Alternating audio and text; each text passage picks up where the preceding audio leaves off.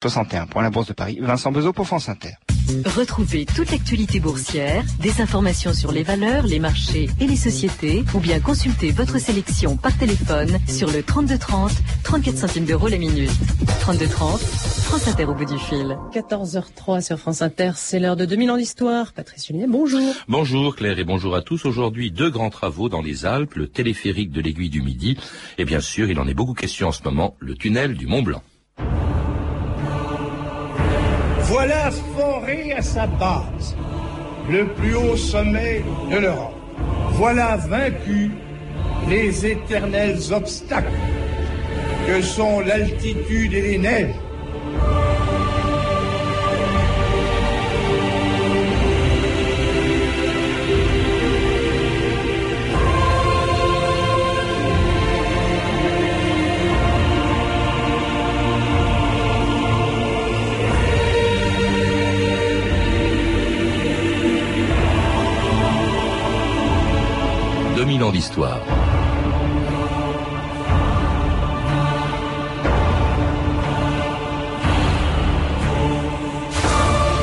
Moment où se déroule le procès du tunnel du Mont Blanc, certains se souviennent peut-être de l'époque où on l'appelait la montagne maudite. C'était le temps où le plus haut sommet d'Europe faisait si peur que personne n'osait y monter. Puis, avec Horace Bénédicte de Saussure, vint le temps des premiers alpinistes mais il n'était pas encore question de franchir cette barrière naturelle de plus de 4000 mètres de haut qui séparait l'Italie de la France. Pour aller de Courmayeur dans le Val d'Aoste jusqu'à Chamonix, distant d'une quinzaine de kilomètres à peine, il fallait alors faire 200 kilomètres de route, jusqu'à la réalisation de deux projets insensés, conçus à peu près en même temps, construire le plus haut téléphérique et le plus grand tunnel routier du monde. Le premier, le téléphérique de l'aiguille du Midi, fut inauguré en 1955, sept ans avant que des ouvriers italiens et français se retrouvent sous 2500 mètres de roche au milieu du tunnel du Mont Blanc. C'était le 14 août 1962. Messieurs, dans deux minutes, la dernière explosion marquera l'achèvement de la percée du tunnel du Mont Blanc. Messieurs, attention Un, deux, trois.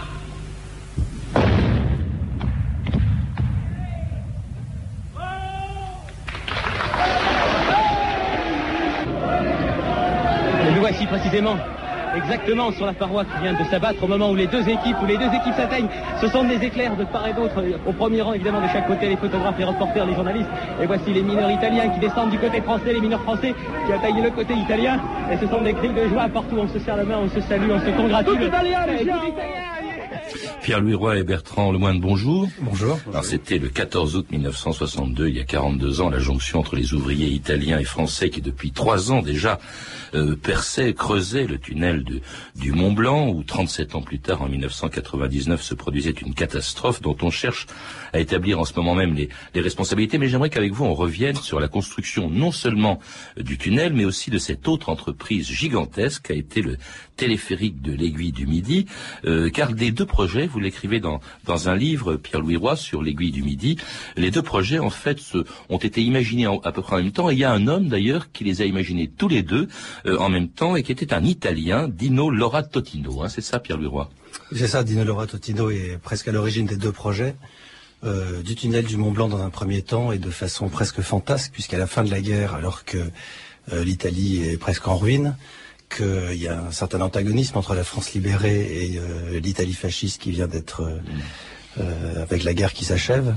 Euh, Laura Totino qui est au pied du massif du Mont Blanc pour réparer un de ces téléphériques construits sur le versant italien. Oui, c'était grand constructeur de téléphériques, hein, Laura Totino, un peu partout d'ailleurs. Il avait même construit toute pièce une station dans les années 30 euh, à Servignac qui lui a valu d'être anobli par la famille royale, comte de Servignac. Et euh, il a tout d'un coup l'idée de percer un tunnel entre Courmayeur et Chamonix, plus dans une logique d'ailleurs de, transport interrégional qu'avec une vraie dimension internationale, et à ses propres frais.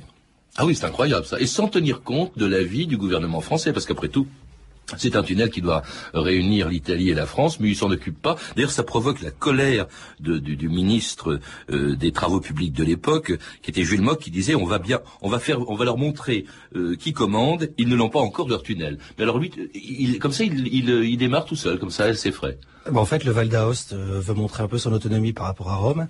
Il négocie d'avoir une parcelle de terrain pour commencer ses travaux et il prend contact avec un certain Philippe Edmond des Ailloux, qui est euh, conseiller général euh, de Haute-Savoie, élu du canton de Chamonix, mm.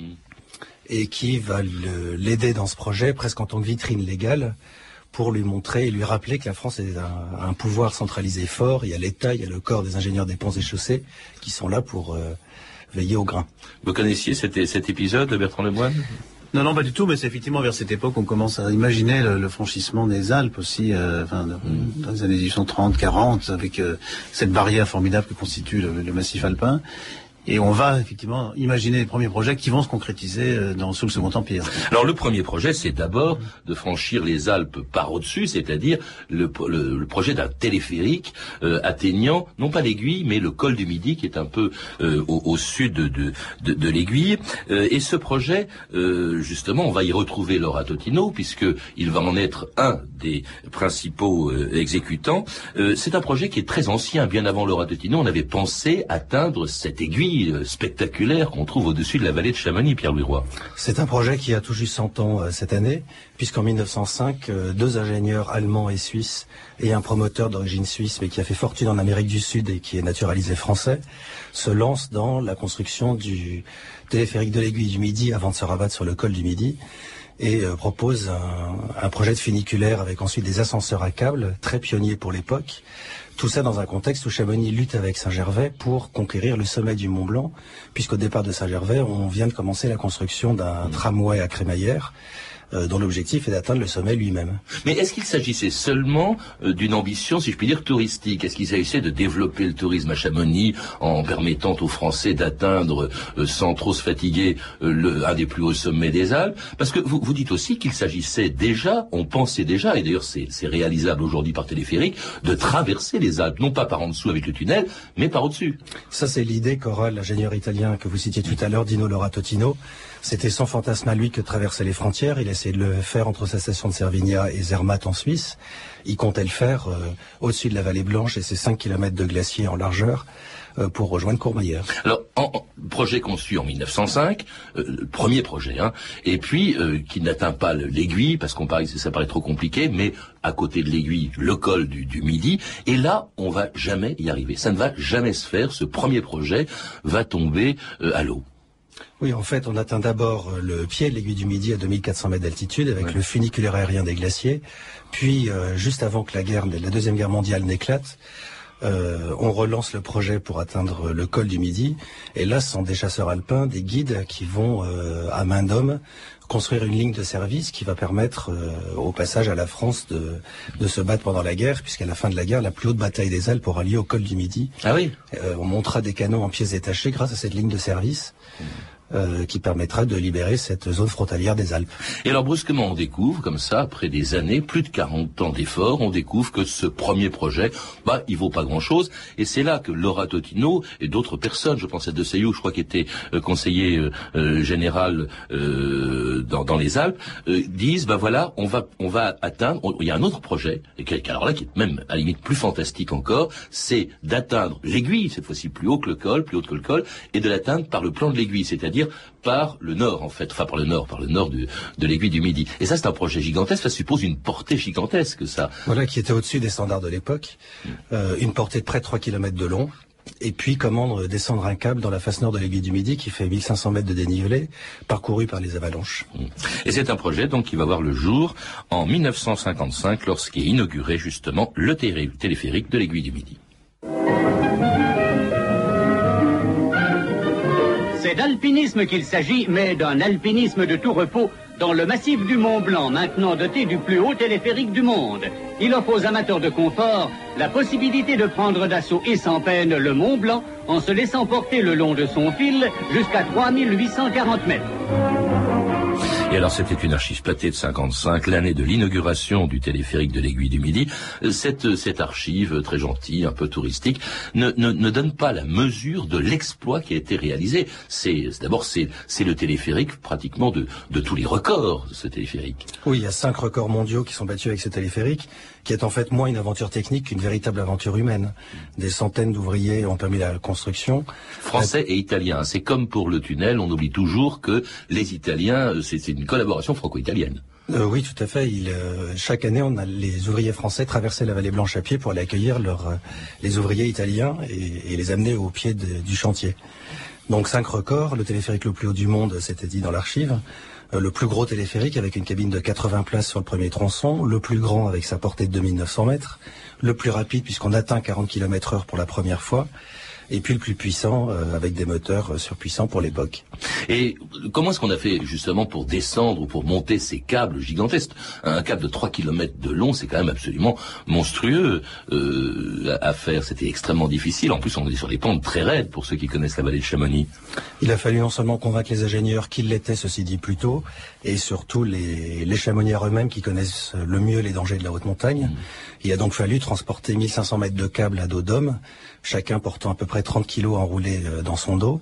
Puis trois guides euh, chamagnards et trois guides du Val d'Aoste sont descendus en rappel au bout de ce câble, euh, dans la phase de 1500 mètres de long, parcourue par les avalanches, devant secouer le câble régulièrement pour qu'il ne se fiche pas dans la glace, boucher les rochers avec des morceaux de bois, et au bout de 8 heures de ce périple et de ce rappel, parvenir en bas et le tendre avec un autre câble monté du fond de la vallée, pour prouver qu'il était possible de tendre un câble de 3 km de long entre le sommet et la base. Et creuser la roche euh, au sommet, construire trois gares, hein, puisqu'il y a il y a celle du départ, hein, il y a Chamonix, il y a ensuite le plan de l'aiguille, et ensuite il y a, l'aiguille du Midi à 3800 mètres, une altitude donc qui permet aujourd'hui, un téléphérique plutôt qui permet aujourd'hui euh, à des touristes de d'atteindre de, des plus hauts sommets des Alpes, un reportage de Stéphane Mallard et de Jean-Pierre Zinc en 1993. on vient de sortir de la, de la cabine du téléphérique. Téléphérique de l'aiguille euh, du Midi, donc on est à une altitude, euh, on n'est pas tout à fait à 3842 mètres qui est le sommet, le sommet vraiment de l'aiguille, on est un petit peu en dessous. Voilà. C'est froid là. Jean-Pierre, rapidement, là, tu peux, tu peux les décrire parce que moi je les connais pas encore tous là par leur nom là. Alors de gauche à droite, ben là, la plus prestigieuse euh, aiguille verte, les droites, les courtes, qui sont des sommets qui, les droites font 4000 mètres, les courtes 3009, tu vois, c'est quand même des altitudes très très hautes. Une grande arête déchiquetée de rochers, les aiguilles rouges du Dolan, ça s'appelle. Le Mont Dolent, au fond, qui est la frontière entre la France, la Suisse et l'Italie. Ensuite, si on revient par là, ben, les célèbres, euh, les petites Jorasses, puis les, les grandes Jorasses. Et puis si on regarde plus loin, ben, là on a les montagnes d'Italie avec le Grand Paradis. Ça fait rêver, hein, cette énumération de sommet, Pierre Leroy. Vous le prenez souvent, le téléphérique de l'aiguille du Midi? Oui, je le prends régulièrement, tant l'été, parce qu'effectivement, le panorama est admirable, que l'hiver pour descendre la vallée blanche. Téléphérique donc inauguré, je le répète, en 1955, même si ce reportage date de 93, il n'a pas changé depuis. Il y a eu beaucoup de changements euh, en 40 ans euh, entre le reportage qu'on vient d'entendre et l'inauguration en 55 euh, Non, peu de changements, si ce n'est que le téléphérique a été entièrement rénové en 91 avec un nouveau système et de nouveaux records mondiaux. Et pas d'accident majeur comme c'était le cas du tunnel du Mont Blanc. Alors justement, je me tourne vers vous, Bertrand Lemoine. Hein, vous êtes ingénieur des ponts et chaussées, auteur d'un livre sur les grands travaux. Où en est, au moment où est inauguré l'aiguille du Midi, le téléphérique de l'aiguille du Midi, où en est le tunnel du Mont Blanc. Ça aussi, c'est un vieux projet. C'est un projet auquel on songeait déjà dans les années 1830. Euh, euh, à l'époque, on avait déjà construit des routes importantes, le Simplon par exemple, sous Napoléon. Et on se posait la question avec l'avènement progressif des chemins de fer, surtout sous le Second Empire, comment franchir cette barrière formidable que constituent les Alpes. Après avoir hésité, d'ailleurs, on a choisi de faire le premier tunnel, non pas sous le Mont Blanc, mais sous le Mont Cenis, un peu plus au sud. Un tunnel assez important qui a mis beaucoup d'années à se construire, malgré le, perfectionnement progressif des méthodes de construction, et qui a été suivi en fait par cinq autres, enfin quatre autres grands tunnels. Donc entre 1870, 71, euh, inauguration du Simplon, euh, du, du Mont Cenis, et 1911, on a construit cinq grandes traversées des Alpes, dont le plus long est le Saint-Gothard, qui fait pratiquement 20 km, mais qui sont tous des tunnels ferroviaires. Et ça, ça a été déjà un exploit que de traverser cette barrière, donc de, de la, en France, mais aussi en Suisse et en Italie, pour euh, progressivement euh, rejoindre l'Europe du Nord et l'Europe du Sud. Et pourquoi pas de tunnel sous le Mont Blanc, justement? Pourquoi a-t-on attendu si longtemps? Alors le Mont Blanc, c'est oui, bah, c'est une montagne formidable. Le Mont Blanc, c'est quand même la plus haute montagne d'Europe et passer sous une telle euh, couche de rochers, parce que le tunnel actuel passe sous 2500 mètres à peu près de, de roches, c'était certainement plus compliqué, a-t-on jugé, que de construire, que de percer ailleurs des tunnels. Cela dit, le Saint-Gothard, on a construit 80 tunnels, par exemple, avec ce, grand tunnel de 20 km pour traverser les Alpes. Donc les autres travaux étaient aussi assez complexes. Et on est reparti en fait dans les années 50, 60, cette fois-ci avec le tunnel sous le Mont Blanc, dans une deuxième campagne de grand percement, mais qui était cette fois-ci des tunnels routiers ou autoroutiers. Et le tunnel sous le Mont Blanc a été le premier percement moderne, au fond, pour la route à travers les Alpes. Complexité aggravée par les rapports franco-italiens qui ont fait aussi traîner le projet pendant un certain temps. Il a fallu attendre d'abord, il y a eu une alliance ou un accord franco-italien en 1947. Euh, et puis alors il y a bien entendu l'Europe, la construction européenne, le traité de Rome et la perspective grâce au tunnel. D'ailleurs les Italiens y étaient plus attachés, dit-on, que les Français, la perspective de voir se développer ainsi les euh, transports, enfin le, le, entre l'Italie et la France. Euh, oui, bien sûr, il y, a, ce contexte politique de construction de l'Europe qui fait que cette frontière bien qu'elle soit déjà percée par plusieurs tunnels, devait être franchie par la route et pour faciliter ces échanges. Donc il y a aussi un contexte économique bien sûr qui s'est développé et puis un contexte bilatéral bien entendu. Un tunnel transfrontalier, on le perce en général en commençant de part et d'autre euh, simultanément. C'est ce qui s'est produit d'ailleurs avec des équipes différentes, euh, bien que la technologie soit, soit identique.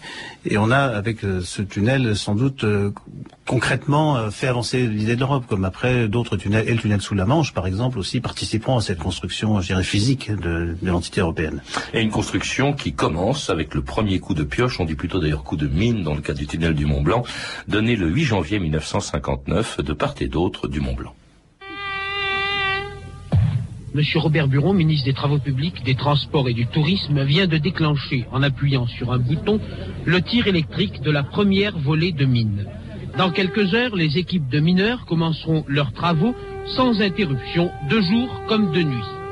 Dans quatre ans, les automobilistes pourront emprunter le tunnel, 11 km 600 sous 2500 mètres de roche, air conditionné, chaussée large de 7 mètres, capacité de 400 véhicules à l'heure. Pour aller de Paris, de Bruxelles, de Strasbourg, de Genève jusqu'à Rome, il ne sera plus nécessaire en 1963 de passer par la côte méditerranéenne. C'est dire la portée de l'entreprise qui démarre aujourd'hui au pied du Mont Blanc. Ici Chamonix, à vous Paris. Vive le tunnel qui réunit deux pays. Vive le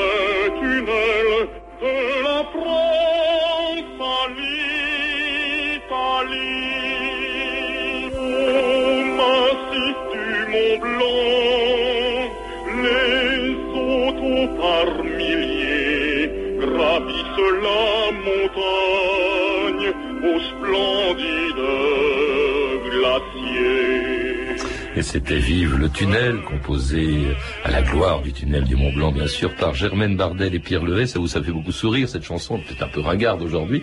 Enfin, ça montre bien toute la fierté qu'on avait de, construire ce tunnel, euh, qui commence, dont la construction commence en, en, en 1959, Bertrand Lemoyne, et qui a été, quand même, c'est un exploit. C'est extraordinairement difficile.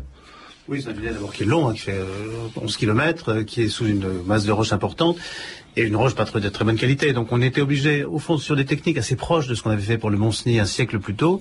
On perce des trous dans la roche et euh, avec des perforatrices, on met des explosifs, on fait exploser et ensuite on évacue les déblais.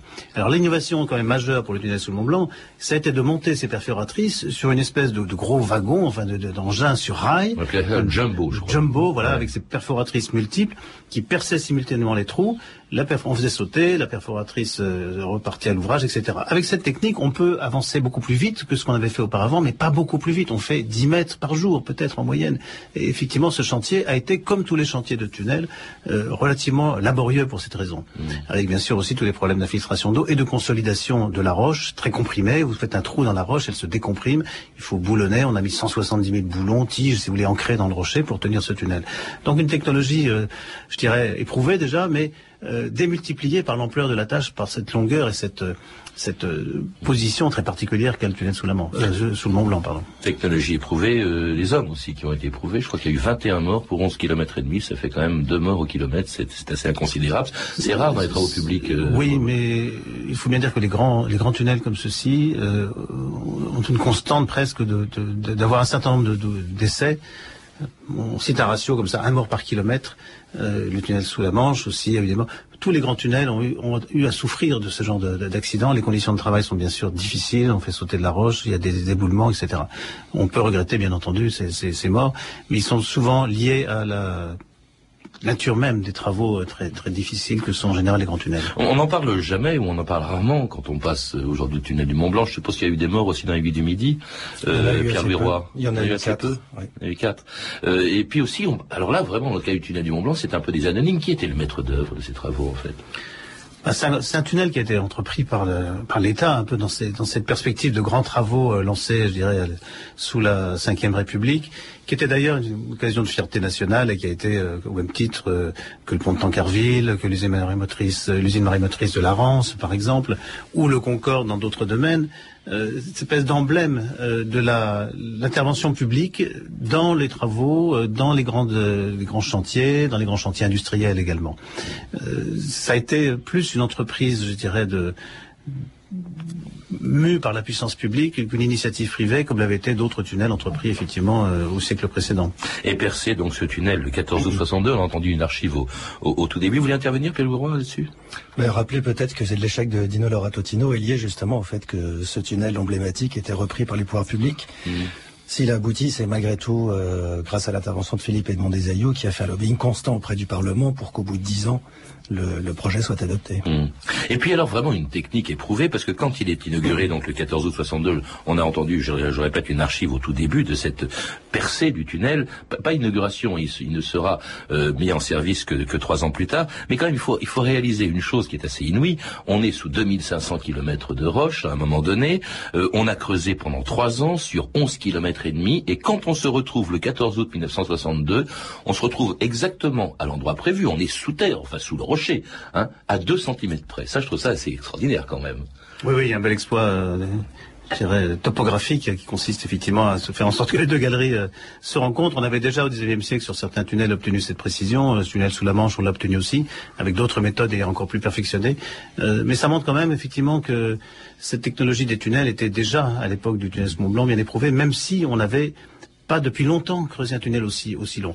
On a d'ailleurs fait suivre ce tunnel sous le Mont Blanc d'autres percements Mais dans les Alpes. hein, On, qui ont- on y reviendra, mais en tout cas, à l'époque, je crois qu'il était le plus long tunnel routier du monde, d'où la fierté du général de Gaulle, bien sûr, quand il l'inaugure à la circulation le 16 juillet 1965. Nous ne saurions compter comme un voyage à l'étranger l'inauguration franco-italienne du tunnel sous le Mont Blanc. Elle permit pourtant au général de Gaulle de faire une incursion rapide en Italie au terme de la route subalpine longue de 12 km. Il n'y a plus d'Alpes. Voilà foré à sa base, le plus haut sommet de l'Europe. Voilà vaincu les éternels obstacles que sont l'altitude et les neiges. Voilà frayé à travers les Alpes, non plus seulement une voie ferrée, comme au Gothard, au Simplon, au Mont-Cenis, mais une belle et bonne route souterraine, la plus longue du monde. Et là, précisément, où la nature l'interdisait le plus expressément. Et c'était le général de Gaulle, y ouvrant à la circulation le tunnel du Mont Blanc le 16 juillet 1965, à l'évidence très fier d'être, euh, alors que la France et l'Italie, hein, n'oublions jamais, c'est un projet à deux, ait été conçu ce tunnel le plus long du monde. Il ne l'est plus, hein, vous le disiez euh, tout à l'heure, euh, Bertrand Lemoine. Oui, il y a d'ailleurs plusieurs tunnels dans les Alpes qui ont doublé presque systématiquement les anciens tunnels ferroviaires du 19e siècle au profit de tunnels autoroutiers qui sont beaucoup plus longs. Le tunnel du Saint-Gothard fait 19, euh, 17 km. Il existe un tunnel en Norvège routier qui fait également 25 km. On est presque à la limite, d'ailleurs, je dirais, technique, et puis la limite aussi de, sécurité acceptable pour des tunnels euh, routiers aussi longs. On a bien vu un tunnel même de 11 km comme le tunnel sous le Mont Blanc, euh, en cas d'accident, pose des problèmes euh, majeurs. Il y a même, on parle même pas des tunnels ferroviaires, parce que là on bat tous les records, avec bien sûr le tunnel sous la Manche et ses 49 km, le tunnel aussi qui, rejoint l'île de Hondo et de Hokkaido au Japon, qui fait, qui est sous la mer, qui fait plus de 50 km, 53 km. Oui, 50 presque 54 km, le tunnel du Seikan, hein, en fait, qui est un tunnel ferroviaire.